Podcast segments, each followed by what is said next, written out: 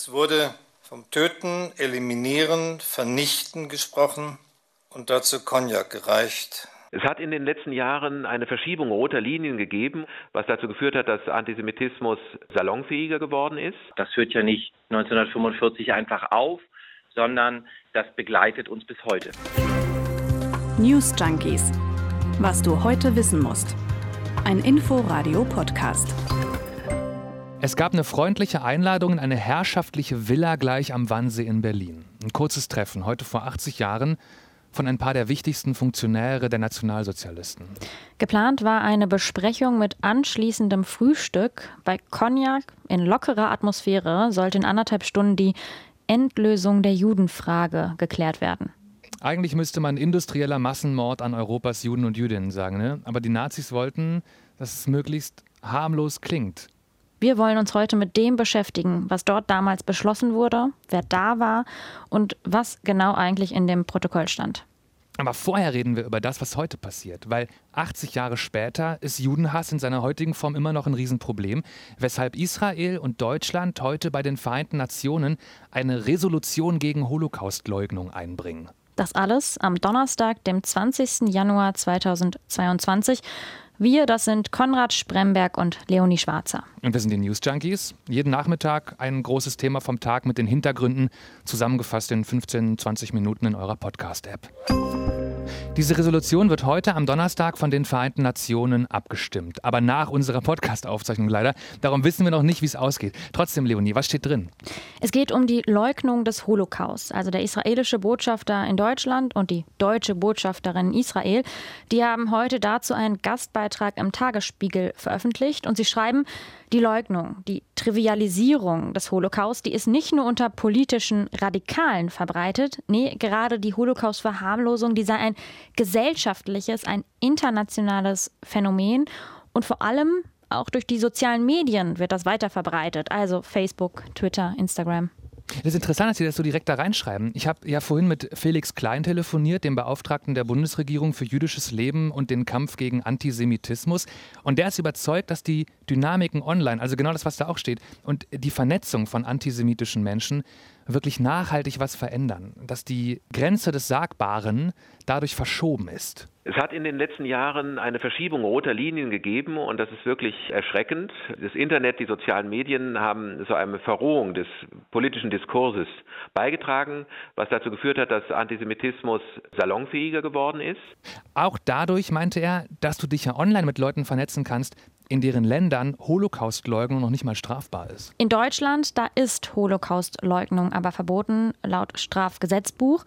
Aber es gibt eben trotzdem Menschen, die relativieren die NS-Verbrechen oder die zweifeln sie komplett an. Und eben gegen diese Menschen richtet sich die UN-Resolution der Botschafter. In der steht auch, wie der Holocaust-Leugnung begegnet werden kann, also mit welchen Mitteln. Zum Beispiel sagen sie, wir brauchen mehr Geld für Bildung und Aufklärung und wir brauchen vor allem eine einheitliche Definition von Antisemitismus.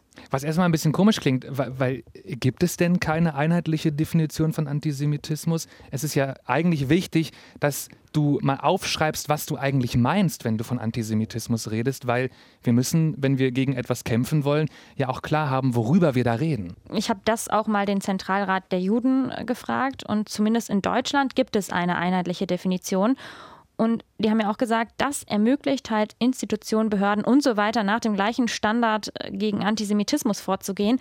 Und das macht ja auch Sinn, denn so kann leicht ja. erkannt werden, ne, wann es sich zum Beispiel um eine judenfeindliche Straftat handelt. Hier in Deutschland, da hat die Bundesregierung vor ungefähr vier Jahren gesagt, ja, wir schließen uns der, und jetzt Achtung, ein bisschen sperriges Wort, Definition der Internationalen Allianz für Holocaust-Gedenken, kurz IHRA, an. Und zum Beispiel steht in dieser Definition, Antisemitismus gibt es nicht erst, wenn jemand etwas sagt oder tut, sondern es geht um die Wahrnehmung. Also Antisemitismus beginnt nicht erst bei der Beleidigung oder einem Angriff, sondern viel früher, eben schon bei der Einstellung von Menschen. Und die kann, muss aber eben nicht auch zu Taten führen. Das ist die am weitesten verbreitete Definition von Antisemitismus. Aber auch auf die haben sich eben noch lange nicht alle Länder geeinigt. Was ein Problem ist, findet der Antisemitismusbeauftragte Felix Klein, weil wenn du gegen was kämpfen willst, ich habe es gesagt, dann musst du dir alle miteinander, die kämpfen wollen, erstmal einig sein, gegen was denn eigentlich? Antisemiten vernetzen sich ja auch international und wir brauchen natürlich internationale Instrumente, um gegen Antisemitismus vorzugehen, gerade im Zeitalter des Internet. Äh, und wenn wir auch international uns einigen können auf eine Definition, dann ist das eine gute Sache. Und das ist eben genau, worauf die Resolution bei den Vereinten Nationen abzielt. Also, äh, dass es eine international einheitliche Definition gibt und sich darüber niemand mehr streitet. Okay, jetzt sind wir sozusagen inhaltlich die geplante Resolution durchgegangen. Und dann steht ja auch noch die Frage im Raum, was genau bedeutet denn überhaupt eine Resolution? Was bringt die? Welchen Nutzen hat die? Also ganz banal, eine Resolution ist eigentlich ein Beschluss. Bei den Vereinten Nationen heißt das so, der richtet sich dann an Staaten, an Konfliktparteien und in dem Beschluss steht zum Beispiel drin, bitte macht konkret das und das oder lasst was anderes sein. Und diese Resolutionen sind eines der wichtigsten Mittel bei den Vereinten Nationen, um Politik zu beeinflussen. Also in diesem Fall werden jetzt staatliche und auch nichtstaatliche Akteure dazu aufgefordert, sich eben gegen Antisemitismus und Holocaustleugnung einzusetzen.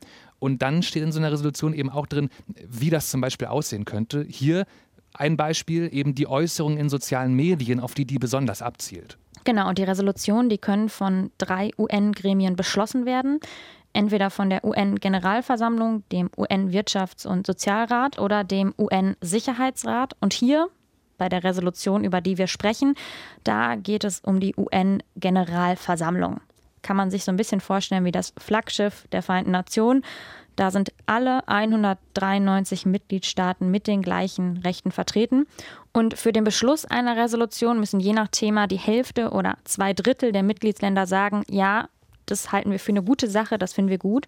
Und das Ganze ist dann zwar nicht völkerrechtlich bindend, anders als wenn der Sicherheitsrat etwas entscheidet, aber trotzdem hat das natürlich schon ganz schönes politisches Gewicht, weil eben so viele Staaten der Welt dann hinter dieser Resolution stehen. Ja, und haben die Vereinten Nationen mit ihren vielen Resolutionen in der Vergangenheit vielleicht ein bisschen gepennt, was Antisemitismus betrifft? Das meinte Felix Klein zu mir, der Antisemitismusbeauftragte des Bundes, als ich ihn gefragt habe, wie er die Idee dieser neuen Resolution eigentlich findet. Ich begrüße diese Initiative sehr. Äh, die UNO hat in ihrer Geschichte zu viele Resolutionen verabschiedet, die ausschließlich gegen Israel gerichtet sind. Und ähm, ich finde es sehr gut, dass jetzt auf diese Weise mal äh, eine Initiative gestartet wird, die zeigt auch die Hintergründe, warum ist die UNO überhaupt gegründet worden. Sie ist ja gegründet worden als Antwort auf die Gräueltaten und die Verbrechen der Nationalsozialisten. Und ich habe nochmal nachgefragt. Es ist aus Sicht von Herrn Klein wirklich vor allem Israel-bezogener Antisemitismus, den die UNO vernachlässigt hat aus seiner Sicht, also die Vereinten Nationen. Der Begriff bedeutet ja Israel-bezogener Antisemitismus. Leute würdigen Israel herab. Manchmal tun sie so, als würden sie einfach nur israelische Politik kritisieren wollen, was ja legitim wäre. Aber in Wahrheit benutzen sie eben den jüdischen Staat Israel als Code für die Juden insgesamt. Das ist als Narrativ ganz zentral im so heutigen modernen Antisemitismus. Dagegen, gegen Antisemitismus und gegen Holocaustleugnung, richtet sich die UN-Resolution, über die heute abgestimmt wird. Wenn ihr diesen Podcast hört, dann ist das wahrscheinlich schon passiert. Aber währenddessen wir hier gerade stehen und aufnehmen, da ist eben noch nicht klar, ob sie in der UN-Generalversammlung eine Mehrheit bekommt. Dass aber diese Abstimmung heute ist, ist wie gesagt nicht zufällig. Den Termin haben sich die deutsche Botschafterin in Israel und der israelische Botschafter in Deutschland ausgesucht, weil heute dieser wichtige Gedenktag ist. 80 Jahre Wannsee-Konferenz. Wannsee-Konferenz. Dieser Name, der klingt so harmlos, wie das Treffen damals auch inszeniert war. Es wurde vom Töten, Eliminieren, Vernichten gesprochen und dazu Cognac gereicht, so Adolf Eichmann bei seinen späteren Vernehmungen in Jerusalem.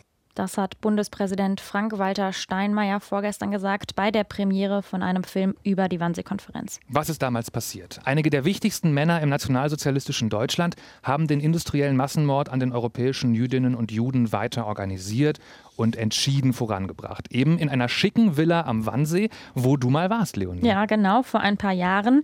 Und ich muss sagen, ich finde, da herrscht wirklich eine ganz, ganz seltsame Atmosphäre. Also einerseits sieht man da eine wunderschöne Altbauvilla mit direktem Blick auf den Wannsee und andererseits bin ich da so durch die Räume gelaufen, altes knarzendes Parkett, hohe Decken und ich konnte mir irgendwie kaum vorstellen, dass so unfassbare Dinge an so einem schönen Ort entschieden wurden. Also es ist ein ganz seltsamer Gegensatz und ich weiß noch, dass ich da ein sehr, sehr beklemmendes Gefühl hatte. Ich glaube, das war auch so gedacht. Ich zitiere mal die Einladung vom Chef des Reichssicherheitshauptamtes, Reinhard Heydrich. Ich lade Sie zu einer Besprechung mit anschließendem Frühstück zum 20. Januar 1942 um 12 Uhr ein. Besprechung, Frühstück. Das klingt wie ein entspanntes Arbeitstreffen, hat auch nur eineinhalb Stunden gedauert. Und die haben insgesamt fast so getan, als würden sie über Gegenstände sprechen, hat man das Gefühl, wenn man so liest, was da rumkam, und nicht über Menschen, weil sie haben über Jüdinnen und Juden in ganz Europa geredet. Wer waren alles dabei, Leonie? Es waren 15 der wichtigsten Nazi-Funktionäre, also mehrere Vertreter der SS, Leute aus der NSDAP und dem staatlichen Sicherheitsapparat, aber auch eben Leute aus dem politischen Betrieb in den Ministerium, also aus dem Justizministerium, dem Auswärtigen Amt, dem Reichsinnenministerium. Die waren damals wohl alle längst eingeweiht, waren Mittäter und gleichzeitig aber auch im Zentrum vom politischen Deutschland. Ja, Felix Klein meinte zu mir, die haben sich wahrscheinlich gefühlt wie komplett aus der Mitte der Gesellschaft, hätten sich zum Teil auch stolze Christen genannt zum ja. Beispiel. Auf jeden Fall alles hohe Ämter und Männer mit einer hohen formalen Bildung. Mhm. Acht Doktortitel, alle bis auf zwei mit Abitur und so richtige Bürokraten. Konrad, mhm. du hast dir nochmal das komplette Protokoll dieses Treffens durchgelesen. Das ja. hatte damals ja SS-Obersturmbannführer Adolf Eichmann geschrieben. Genau. Es ist tatsächlich auch nur ein Protokoll. Es gab da keinen Beschluss oder so. Aber das Protokoll sagt viel und ich fand es beklemmend zu lesen. Ähm, mhm. Vor allem das Framing fand ich krass. Also, was du da siehst an Wörtern und siehst, wie die Nazis Wörter und Sprache dafür benutzt haben, um zu verschleiern, was sie eigentlich vorhaben. Da sind so Begriffe wie Lösung oder auch Endlösung, den Begriff kennt man, Judenfrage, Lebensraum des deutschen Volkes. Auswanderung, allen Ernstes, der Juden haben sie geschrieben, wo sie eigentlich von Deportation geredet haben. Das Protokoll beginnt mit einem Statusbericht, wo festgehalten wird, schon mindestens eine halbe Million Jüdinnen und Juden sind zur Auswanderung gebracht, Zitat worden. Das ist auch eine also Umschreibung. Viele von denen längst tot. Mhm. Ähm, den Mord haben sie von Anfang an, sieht man da, komplett europäisch geplant. Es gibt in diesem Protokoll eine Tabelle, wie viele Juden und Jüdinnen sie in welchem europäischen Land vermuten. Dann ist da Land, Zahl, Land, Zahl. Insgesamt sind es rund 11 Millionen Menschen, die sie auf ihre ähm, Todesliste geschrieben haben, sozusagen. Mm, der Plan der Nazis war, ab dem Zeitpunkt der Konferenz, damit wollten sie ein bisschen später richtig loslegen, wer arbeitsfähig ist, soll in große Arbeitslager gebracht werden, und zwar Richtung Osten, wobei sie ganz klar reinschreiben, viele von denen sollen auf dem Weg dahin schon sterben einfach. Wobei, nee, okay. sie schreiben es nicht so klar. Sie schreiben, diese Menschen sollen durch natürliche Verminderung ausfallen. Das ist so perfide. Mhm, und du sagst gerade, die nutzen ganz viele Worte, die Dinge umschreiben. Haben ja, die denn genau. einmal in diesem Protokoll auch mal gesagt, was sie wirklich vorhaben, die Ermordung von Menschen? Also wirklich kaum. Das Protokoll ist generell sehr wenig explizit. Dann steht da, Juden müssen entsprechend behandelt werden. Keine Ahnung, was das heißt. Es sei denn, du weißt, was das heißt, weil du längst informiert bist. Alle Beteiligten waren auf einem Nenner. Das liest man da raus. Und zum Beispiel, dass die Gas als Waffe einsetzen wollten. Das war sehr wichtig. Das war längst passiert. Das war völlig klar. Und es wird nicht einmal erwähnt. Mm, dieses Protokoll dient, glaube ich, auch dazu, den ganzen Prozess in ein bürokratisches Konzept reinzupacken, um so zu tun, als könne man das damit fast schon legalisieren. Mhm. Also Massenmord in ein bürokratisches Konstrukt reinpressen. Mhm. Und genau darüber hat Bundespräsident Steinmeier auch äh, bei seiner Rede vor zwei Tagen gesprochen. Mhm. Und das fand ich ganz interessant. Er hat äh, sozusagen das, was damals passiert ist, mit ganz normaler Bürokratie heute verglichen. Was wir Sehen und Erleben ist eine reibungslos funktionierende Verwaltungsmaschinerie. Ressortabstimmungen, Vorlagen, Abläufe, die sich abgesehen vom Inhalt der Besprechung in nichts von denen unterscheiden, die es auch heute noch in Ministerien und Behörden gibt ja eben auch nicht in der Sprache unterscheiden. Das finde ich so perfide. Ja, genau. Und Steinmeier hat generell ganz viel über Sprache geredet. Also es ging den Nazis auf der Konferenz laut Steinmeier darum, Distanz herzustellen oder auch so ein bisschen Schuld von sich zu weisen. Man kann sich durch Worte mit einer Sache gemein machen oder von ihr abrücken. Das hat er gesagt. Und mhm. weiter, Zitat, hier leugnet jedes Wort seine eigene Funktion. Es will Tatbestände verschleiern und Verantwortung in homöopathische Dosen auflösen. Und, was ich auch gelesen habe, ist, Steinmeier sagt, es zeigt, wie Sprache selbst zu einem Mordwerkzeug wird. Also, hier wird die Sprache genutzt, um ein eigentliches Vorhaben zu verschleiern. Durch die Sprache, finde ich, wird es quasi unkenntlich gemacht für Außenstehende. Da finde ich viel klug gesagt von ihm. Sprache ist einfach so mächtig, ne? Also sprachlich und formal gebildete Menschen auch können so grausam sein und sich dieser Sprache bemächtigen dafür. Ja, das stimmt. Die Sprache auf der einen Seite und ich finde aber auch seltsam, dass die Konferenz nach eineinhalb Stunden schon vorbei war. Da ist ja eigentlich kaum Zeit gewesen, um all die Details zu besprechen. Was würdest du sagen? Wie wichtig war die Wannsee-Konferenz denn so rückblickend für den Massenmord an den Juden und Jüdinnen? Also wir dürfen nicht vergessen, die systematische Ermordung von Menschen war da längst beschlossen und hatte schon begonnen. Nur die langfristige Umsetzung war noch nicht so ganz klar. Und wie maßgeblich die Konferenz dann wirklich war, ist wissenschaftlich nicht so ganz eindeutig zu belegen. Es gibt Stimmen aus der Forschung, die sagen, das sei vielleicht sogar nur ein Schritt unter vielen in so einem ganz dynamischen Prozess gewesen. Viele andere sprechen schon von einem Meilenstein. Und der Grund, warum das so schwer zu sagen ist, ist, dass kaum Dokumente erhalten sind. Also dieses Protokoll, aus dem ich vorgelesen habe, das ist ein Exemplar, was die Nazis nicht vernichtet haben, was irgendwo noch aufgetaucht mhm. ist. Die haben ganz viel anderes äh, verschwinden lassen. Fest steht auf jeden Fall, hier haben sich einige der wichtigsten Nazi-Funktionäre in einer sehr entspannten Atmosphäre getroffen, um einen Massenmord zu planen und um dafür wichtige Weichen zu stellen. Ja, und genau diese entspannte Atmosphäre, von der du sprichst, die strahlt das Haus auch aus. Also ich finde, es passt irgendwie hier auch alles zusammen. Sie haben sich in einer wunderschönen Villa getroffen, sie nutzen verschleiernde Sprache und das alles versteckt ja irgendwie oder das wollten, damit wollten sie verstecken, was eigentlich hier beschlossen wurde. Ja, und du, Leo, warst ja in der Ausstellung. Ähm, ich war noch nie da. Würdest du mhm. sagen, lohnt sich hinzugehen? Ja, auf jeden Fall. Ähm, also natürlich erfährt man zum einen super viel über die Wannsee-Konferenz, also wer damals teilgenommen hat, in welchem historischen Kontext. Und es geht aber auch viel um die Geschichte von Jüdinnen und Juden, was sie erlebt haben. Ähm, Im Inforadio hat der Vizedirektor der Gedenk- und Bildungsstätte Wannsee-Konferenz, Matthias Haas, heute gesagt, klar, die Aufklärung über die historischen Ereignisse, die Wannsee-Konferenz ist wichtig. Aber das hat natürlich Auswirkungen, Konsequenzen auf die Menschen, die davon betroffen waren. Die einzelnen Lebensgeschichten sind wichtig von Jüdinnen und Juden und das Nachleben natürlich dieser Geschichte in die Gegenwart. Das hört ja nicht 1945 einfach auf, sondern das begleitet uns bis heute. Sich also auch mit den Menschen zu beschäftigen, die betroffen waren, sich damit auseinanderzusetzen. Das ist so der eine Punkt, warum ich es empfehlen würde. Und ich glaube, es ist sowieso wichtig, überhaupt diesen Ort mal zu sehen, diese mhm. beklemmende Atmosphäre mitzubekommen. Ja. Also ich glaube, dass das, ja, dass es auf jeden Fall ein wichtiger Punkt ist. Und klar muss man solche Orte sehen, gerade heute, wo immer mehr auch Überlebende sterben mhm. der Shoah. Ähm, dass man irgendwie es schafft, die Erinnerung auf so eine Weise aufrechtzuerhalten, sagt auch der Antisemitismusbeauftragte der Bundesregierung, Felix Klein.